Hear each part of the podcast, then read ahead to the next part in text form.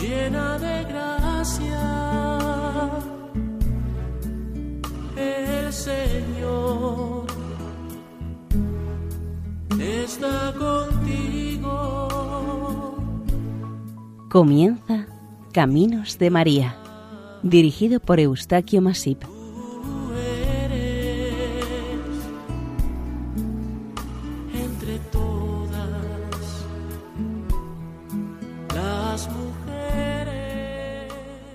Nuestra más cordial bienvenida a Caminos de María, un programa realizado por el equipo de Radio María Nuestra Señora del Lledó de Castellón.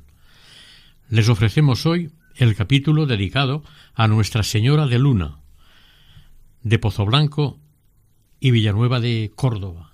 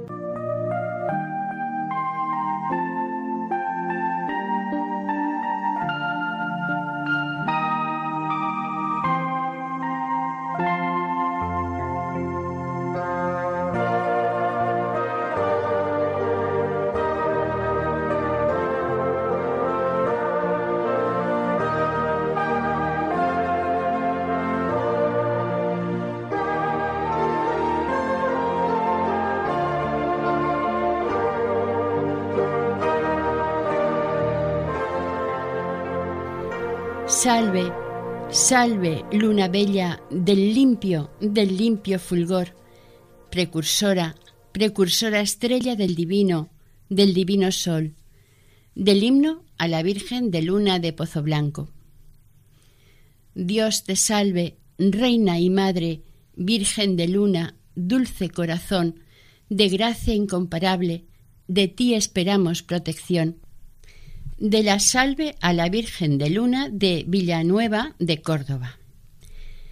Las advocaciones dedicadas a la Virgen María ocupan un anchísimo campo relacionado con la naturaleza, la flora, la fauna y los accidentes geográficos. Todo ello además de la gran cantidad de merecidos atributos que se le dan tan respetuosamente, así hasta alcanzar el más de un millón de advocaciones censadas en todo el mundo. Unas resultan escasas en información, otras están limitadas a motivos o causas muy concretas, e incluso las hay sin una historia detrás.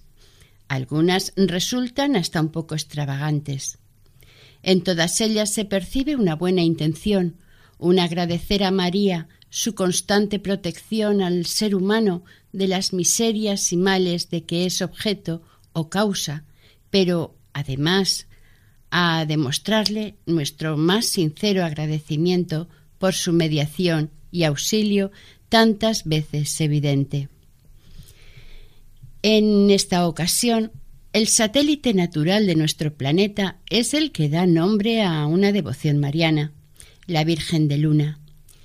Esta es la historia de una devoción dedicada a la Virgen con unos hechos, una historia y una leyenda, como no, que nace a partir de una leyenda en la comarca de los Pedroches, situada más al norte de toda Andalucía. Es una comarca con suaves ondulaciones del terreno en el que predominan las suaves colinas y oteros, dándole a la zona un carácter casi mesetario con amplios espacios cultivados por sus habitantes. Pedroche, Pozo Blanco y Villanueva de Córdoba son tres de las siete villas de los Pedroches cordobeses que rinden un fervoroso culto a la Santísima Virgen María bajo la advocación de Virgen de Luna.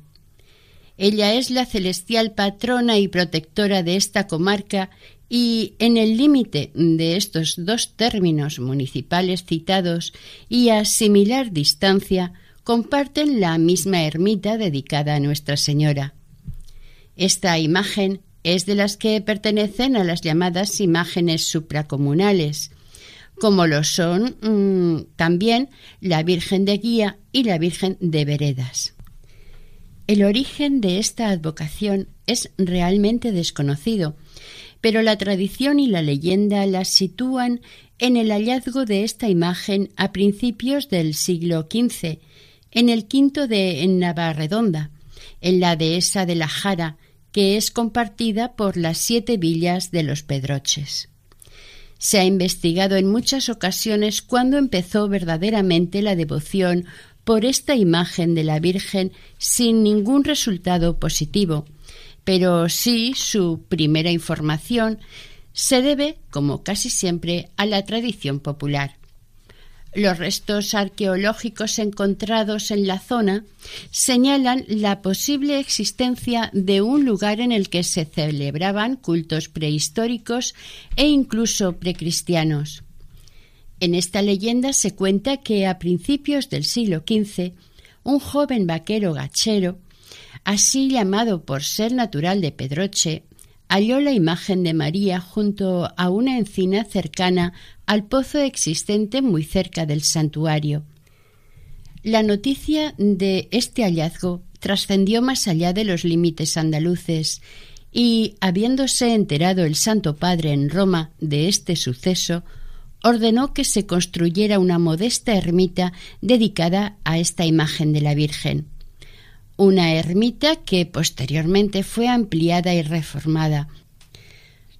Desde el primer momento del hallazgo de la imagen y la construcción del primer santuario, nació un profundo fervor comunitario por la Virgen María entre las gentes vecinas del lugar y de más allá de localismos. Pozo Blanco y Villanueva de Córdoba han mantenido desde el principio una tradicional devoción un fervor y un culto hacia esta imagen de la Virgen encontrada que no desmerecen de otras devociones cercanas. Entre ambas localidades se reparte la atención y el cuidado de la imagen y de su santuario, aunque no sin los consabidos y sonados pleitos. Eso sí, la Virgen es de todos, da igual sea uno creyente o no.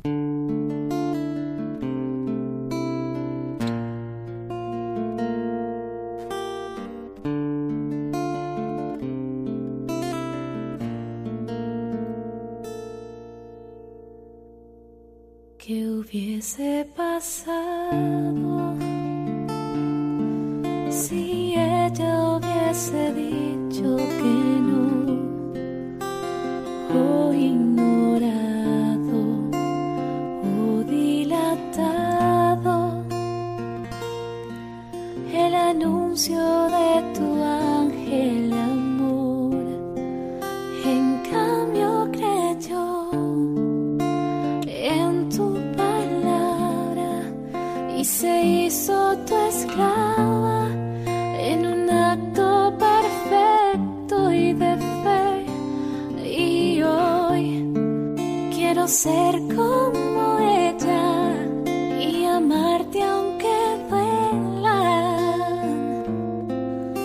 las espinas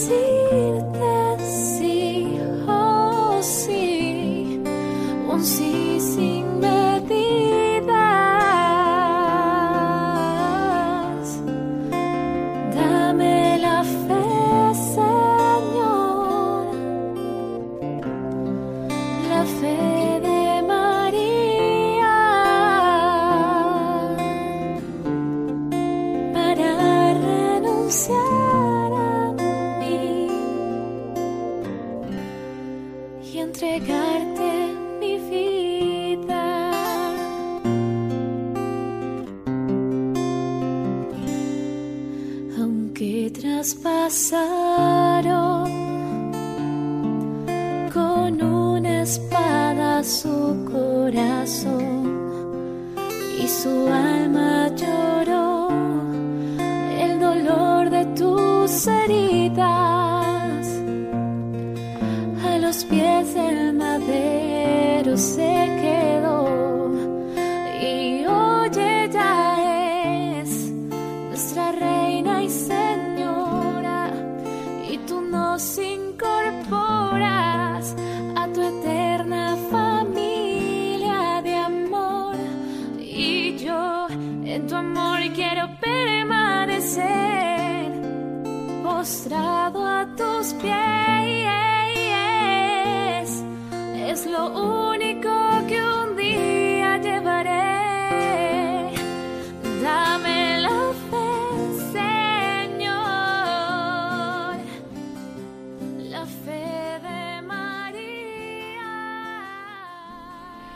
El santuario está edificado sobre la cima de una pequeña colina en Navarredonda, en La Jara, y tiene en sus alrededores unos notables cipreses y unas resistentes y frondosas encinas que le dan un aspecto alegre y atrayente al conjunto del santuario cuando el visitante llega y lo contempla desde su explanada. Tradicionalmente se ha dicho que los tres pueblos implicados, con la Virgen de Luna, Pozo Blanco, Pedroche y Villanueva de Córdoba, convinieron en un pacto por el cual la imagen de la Virgen pasaría la cuarta parte del año eh, con cada uno de ellos o en cada uno de ellos, y la cuarta parte restante permanecería en su ermita. También se acordó que si alguno de los tres municipios no se la llevaba a su parroquia el día señalado, perdería el derecho de la imagen. Y en este descuido cayeron los habitantes de Pedroche. En opinión de algunos estudiosos de esta devoción, esta historia del pacto no es creíble, aunque lo que sí es cierto que Pedroche ya tenía como patrona a su Virgen de Piedras Santas, como también es verdad que una persona devota de Pedroche fue la que se encargó de pagar la construcción de la nueva ermita y que donó al ayuntamiento de Pedroche, pero éste se la entregó al de Pozo Blanco, es evidente la vinculación de la Virgen de Luna con la villa de Pedroche. Como se ha dicho anteriormente, en este lugar ya se hallaron restos de alguna edificación destinada al culto religioso mucho antes de cuando tuvo su aparición la Virgen de Luna. El santuario inicial se construyó en el siglo XV, pero ya en el siglo siguiente se introdujeron reformas y ampliaciones sobre la espadaña, el tejado y la casa del ermitaño. Era casi aproximadamente el que ahora conocemos. En 1585 se hicieron la tapia o muro que rodeaba el espacio del santuario, abarcando todas las dependencias que estaban al servicio y uso del mismo. Este muro, de unos cuatro metros de alto, tenía dos portalones, uno con dirección a Pozo Blanco y el otro con dirección a Villanueva, y perduró hasta no hace muchas décadas, cuando fue sustituido por una verja. Al inicio del siglo XVII aquel primer edificio resultaba tan pequeño y estaba en tan malas condiciones que se decidió levantar uno nuevo en su sustitución. El mayordomo Juan Moreno de Pedrajas impulsó las obras entre los años 1611 y 1612 y las dirigieron los maestros de obras Francisco López Portillo y Juan Martín de Vargas. Esta edificación es la que ha perdurado hasta nuestros días. A finales del año 1624, el Cabildo de Córdoba autorizó a edificar junto al santuario la casa que utiliza la cofradía y el humilladero. Este último enfrente del santuario. Unos años más tarde se levantó la cruz a modo de crucero. En la actualidad y desde hace muchos años, como resultado de aquel acuerdo del siglo XV entre los tres municipios y la pérdida de derechos de Pedroches, Pozo Blanco y Villanueva asumieron la atención y conservación del santuario. Así, la imagen de la Virgen se la traslada de su santuario a Pozo Blanco desde hace muchos años el domingo de sexagésima, o sea, el que precede al carnaval, estableciéndose en dicha población hasta el día primero de la Pascua de Pentecostés, en que la devuelven al santuario. Al día siguiente se la llevan a Villanueva de Córdoba, en la que permanecerá hasta el mes de octubre, ocho días después del domingo de Nuestra Señora del Rosario. Téngase en cuenta que esta festividad de la Virgen es fiesta movible.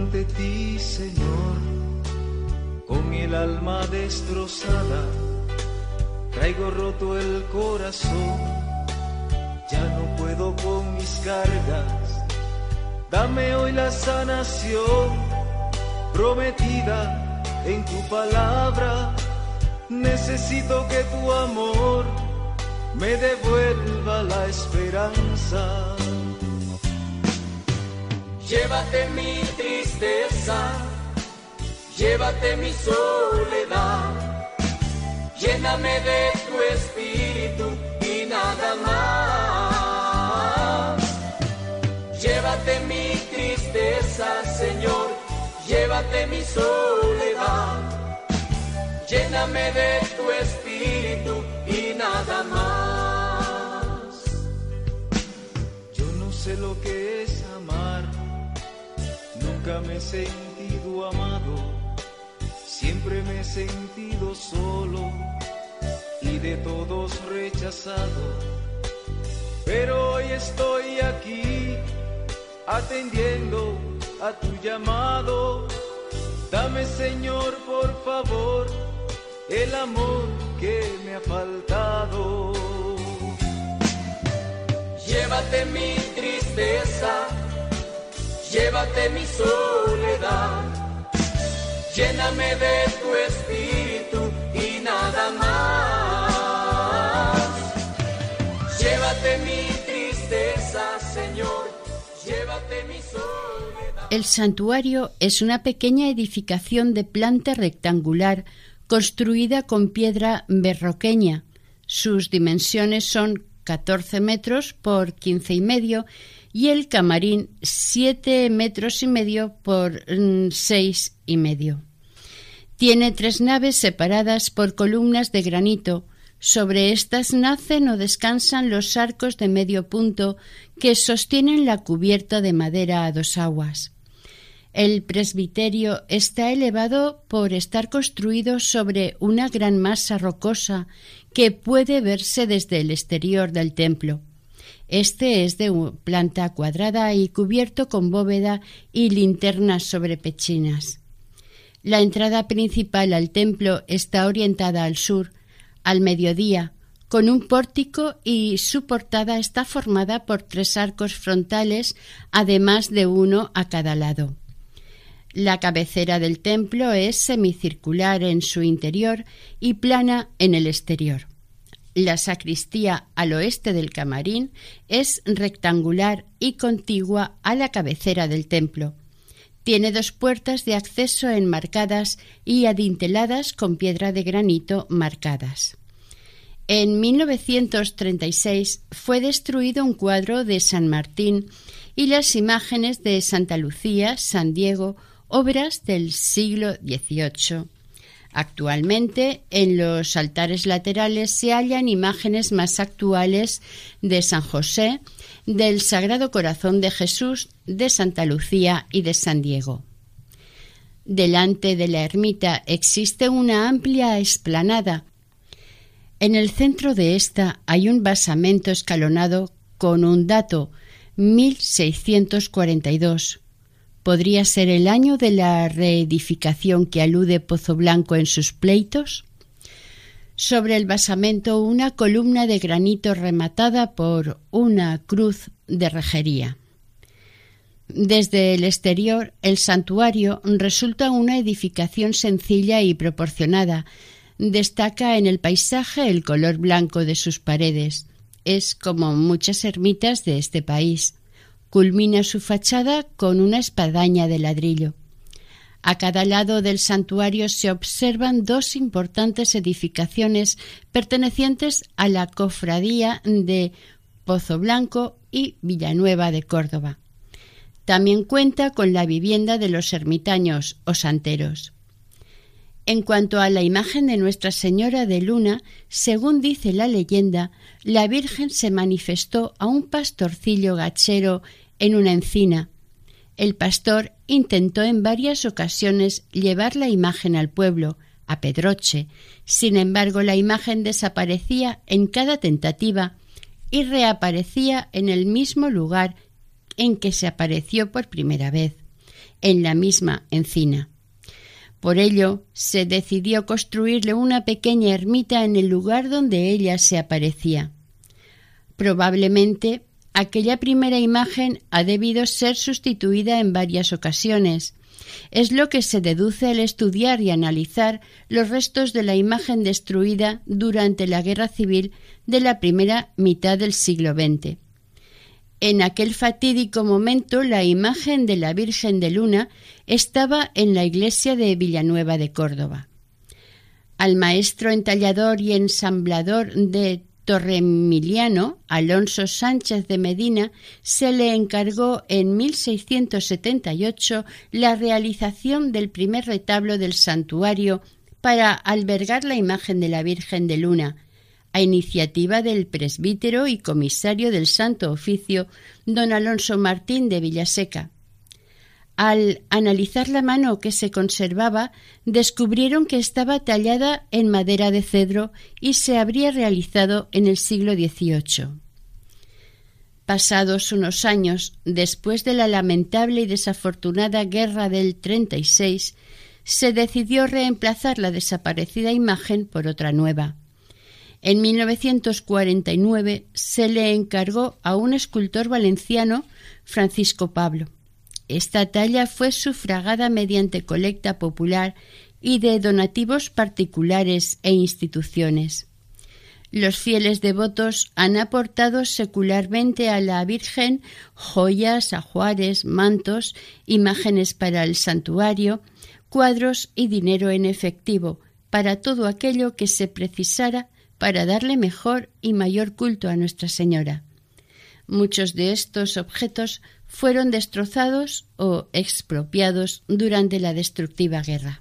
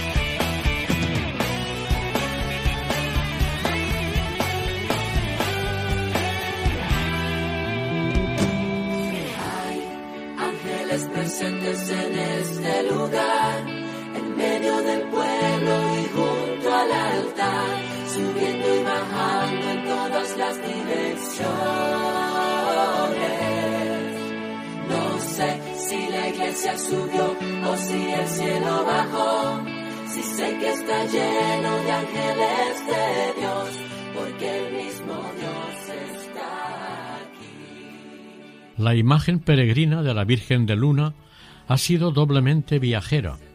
Por ello, ha necesitado andas para sus traslados en romerías y procesiones, y desde luego por el hecho de tener que desplazarla a Pozo Blanco y a Villanueva anualmente, cuatro veces.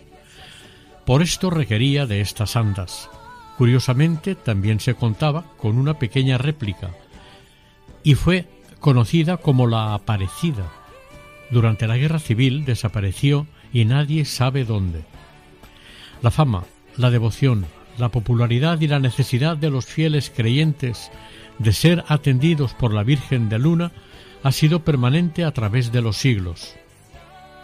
En los Pedroches, sus gentes la han invocado con rogativas y la han sacado procesionalmente de su santuario para remediar los males y peligros de sus gentes, de sus pueblos, de sus animales y de sus campos.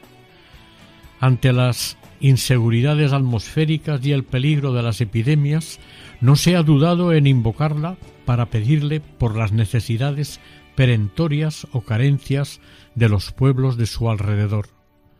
El vicario de Pozo Blanco, don Bartolomé Herruzo, afirmó en el siglo XVIII Dentro del pueblo no hay santuario e imagen célebre, pero sí en el término, a distancia de dos leguas entre levante y sur, está uno erigido donde se da culto a la imagen de María Santísima con la invocación de luna, cuya aparición es antigua, y por su intercesión han logrado los naturales muchos beneficios de la divina piedad.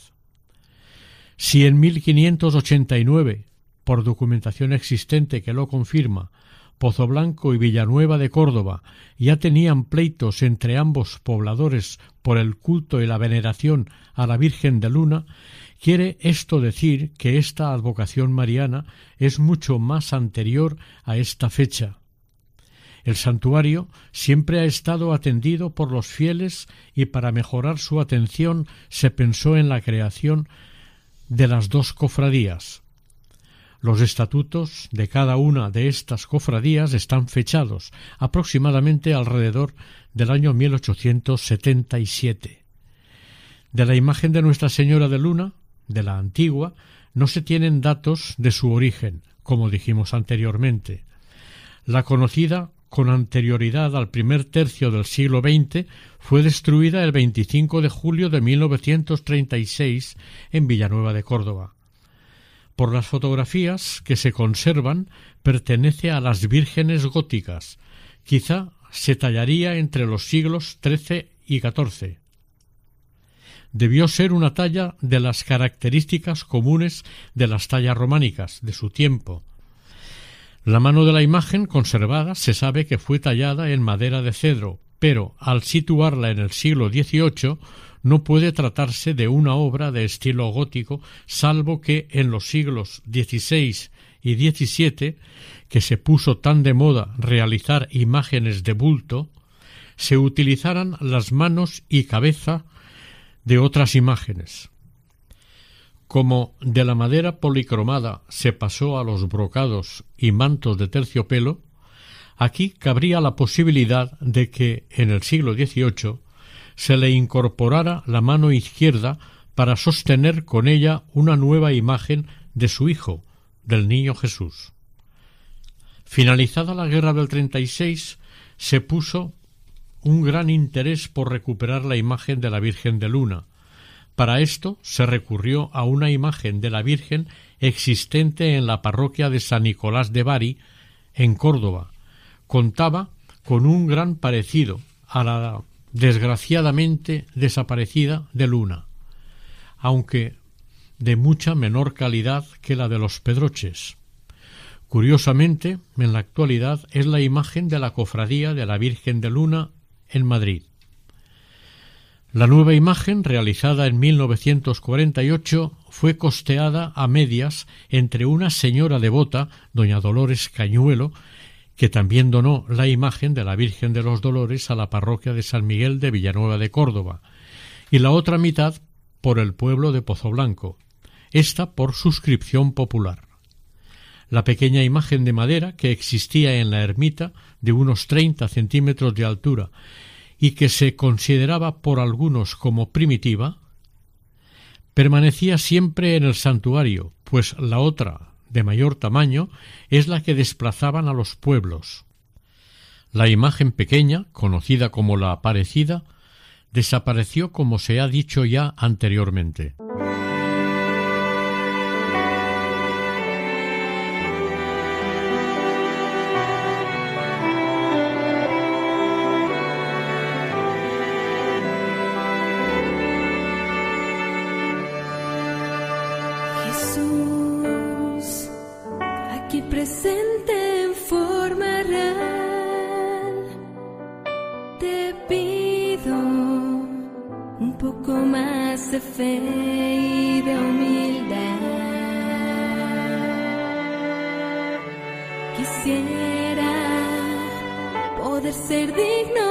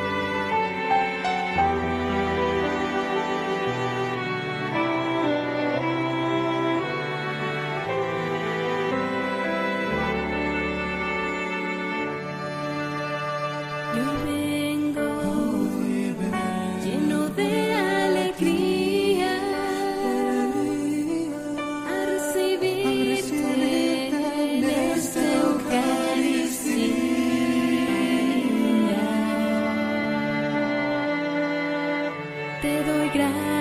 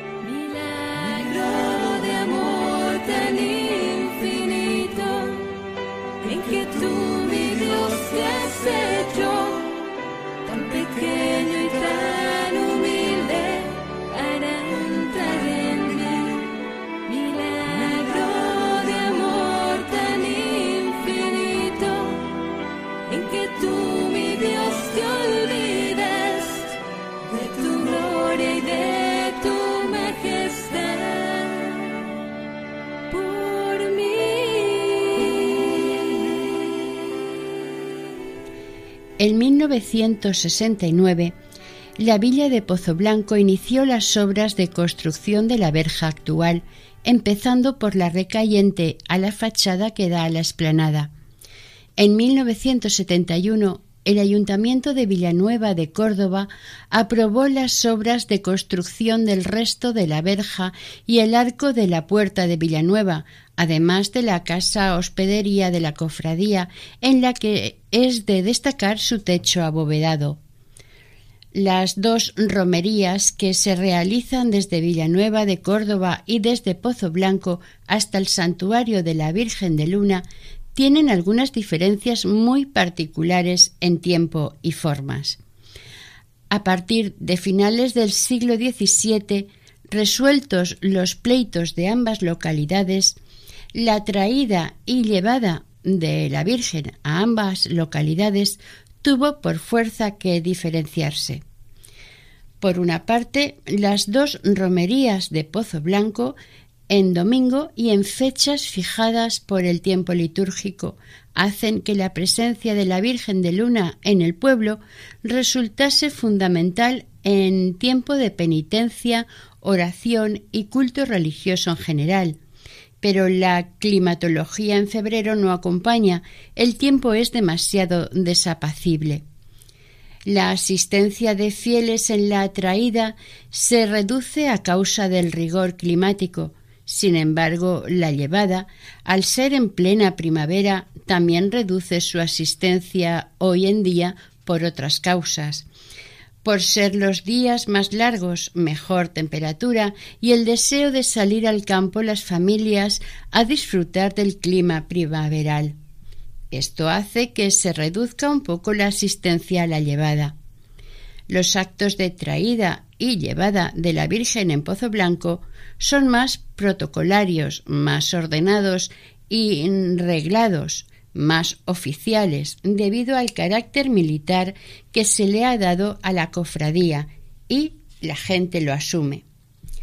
La cofradía de Pozo Blanco inicia el día de la fiesta de traída de la Virgen, avisando a los cofrades que ha llegado el momento de la romería.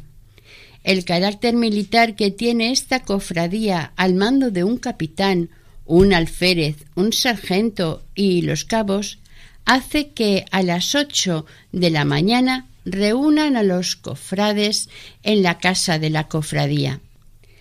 El sargento pasa lista y nombra los servicios para que los cofrades los cumplan, tal como en una milicia. Los servicios son armas, comedor y escolta.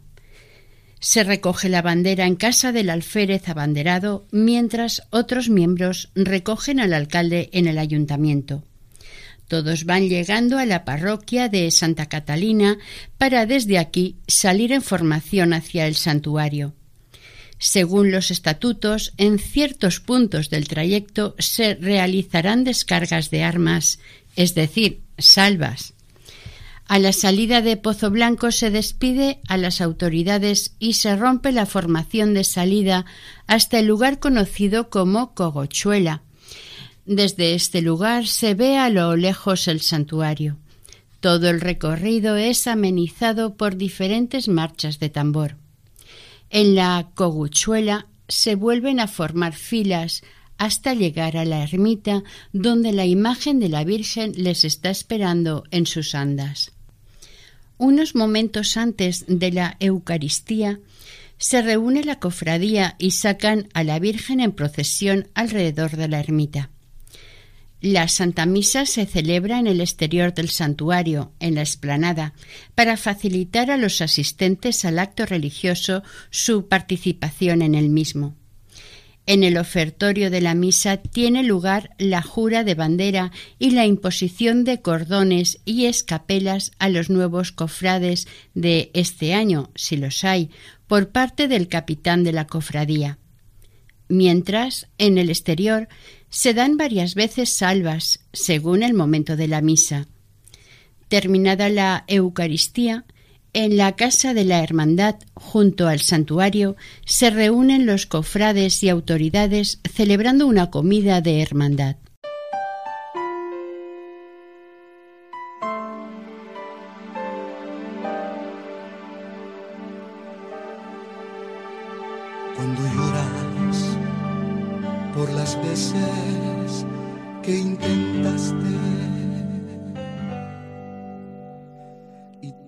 Tratas de olvidar las lágrimas que lloraste.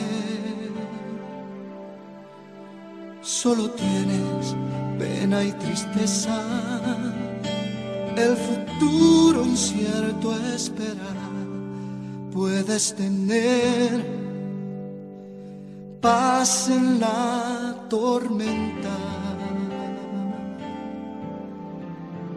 Muchas veces yo me siento igual que tú. Mi corazón anhela algo real. El Señor viene a mí y me ayuda a seguir en paz medio de la tormenta. Puedes tener paz en la tormenta, fe y esperanza cuando no puedas seguir, aun con tu pedazos, el Señor guiará tus pasos en paz, en medio de la tormenta. Cuando lloras por las veces que intentaste. Tratas de olvidar las lágrimas que lloraste. Solo tienes pena y tristeza. El futuro incierto espera. Puedes tener paz en la tormenta.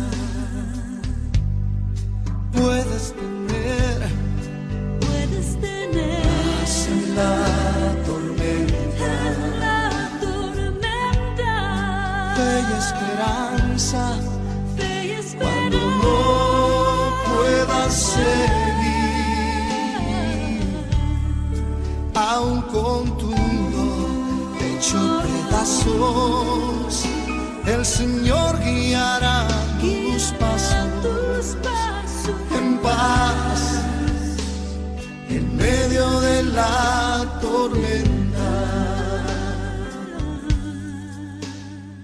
Muchas veces yo me siento igual que tú Me siento igual que tú. y mi corazón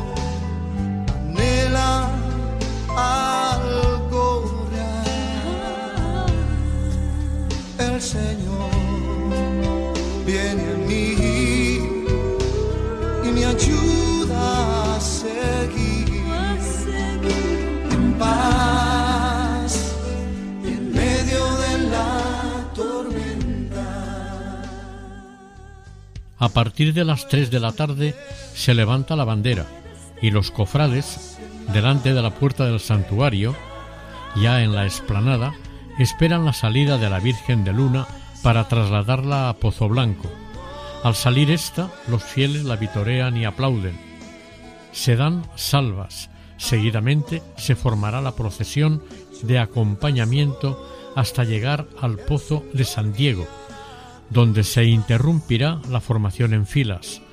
Desde este lugar se caminará a ritmo de romería hasta la venta caída. Aquí se vuelve a formar en filas hasta dejar al capitán en su casa.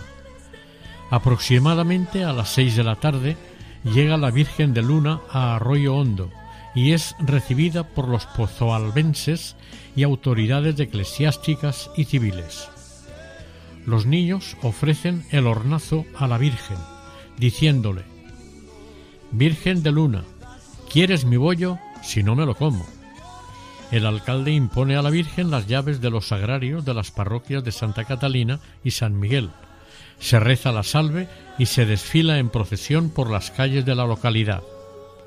En el ayuntamiento, el alcalde le coloca el bastón de mando a la alcaldesa perpetua, la Virgen de Luna, para todo el tiempo que esté en Pozo Blanco. Luego se trasladan a la parroquia de Santa Clara para entregar la imagen al párroco. Tras la entrega, en el exterior, suena la última carga de despedida. Se rompen filas y los cofrades se vuelven a sus casas. La romería de llevada se inicia a las siete de la mañana. Su recorrido va a ser el mismo de la traída, pero en sentido contrario. Al llegar al hospital de Jesús Nazareno se hace una parada para que los ancianos internos se despidan de la Virgen. En la puerta del ayuntamiento le quitan a Nuestra Señora el bastón de mando de alcaldesa perpetua. En el arroyo hondo le quitan las llaves de los sagrarios. En las afueras, mirando al pueblo, se toca el himno nacional y se le canta la salve. En la cruz de los lagartos se formará la cofradía para volver a la parroquia de Santa Catalina, despidiéndose del capellán, del capitán y del alférez. Cada uno parte hacia su casa. La gente del pueblo acompañará a su Virgen hasta su santuario. A Villanueva le dejaron el tiempo ordinario para sus romerías, con lo que la traída a la localidad se realiza en plena primavera y la llevada a principios del otoño, dos estaciones que el clima resulta mucho más agradable. Su traída y llevada son más multitudinarias y de poco protocolo, aunque sí de respeto. Villanueva se pone entera alrededor de la Virgen. En el regajito reciben a Nuestra Señora junto al clero y el ayuntamiento. En el recorrido a lo largo de la calle Pozo Blanco, la gente se aglomera para ver a su Virgen. Tanto las gentes de una y otra localidad demuestran sentir una gran devoción, sin dudarlo, por Nuestra Señora, la Virgen de Luna. Ambas poblaciones demuestran el mismo entusiasmo al celebrar estas fiestas en honor a la Virgen, la Madre de Dios. Jarotes y tarugos expresan alegre y firme y fielmente su afecto, su amor y su reverencia por su Virgen de Luna, la de todos. Es evidente que Villanueva y Pozo Blanco, Pozo Blanco y Villanueva, tienen en común a la misma Madre de Dios, a Nuestra Señora de Luna. Conviven juntos en el amor y cariño a la misma persona, a la Virgen María. Ambas localidades son corresponsables en el derecho y en el deber en atender, rendir culto, cuidar, proteger, querer y venerar a su y nuestra Virgen María de Luna. La historia y la tradición se aunan en una devoción a la Madre de Dios y como siempre el pueblo se lo toma en serio. Él puede y debe, unido, exigir a las autoridades que sus preferencias, necesidades, querencias y creencias se respeten, se atiendan y se permita su cumplimiento, además de que puedan manifestarlas y defenderlas. Todas las rutas y finalidades no son iguales, ni tienen los mismos valores que alcanzar.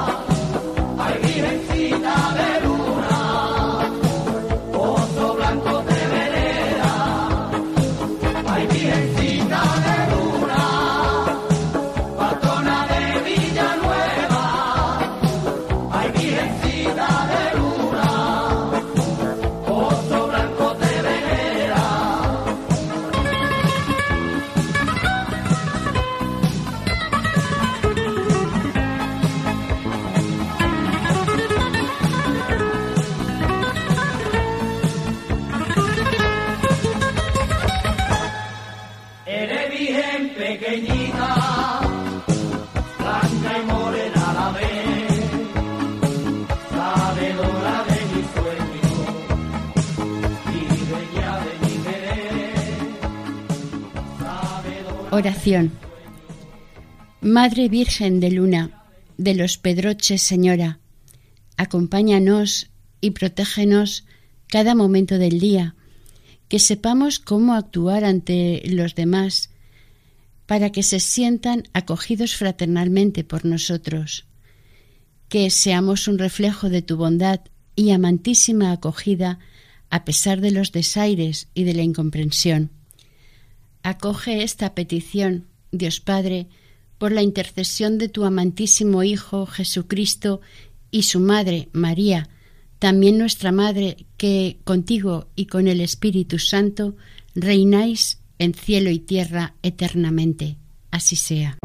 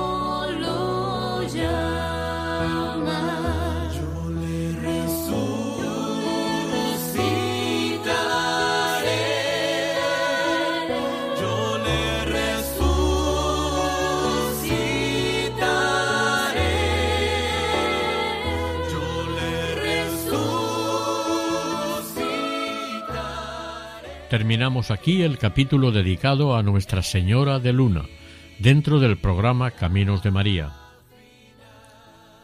El equipo de Radio María en Castellón, Nuestra Señora del Lledó, se despide deseando que el Señor y la Virgen les bendigan.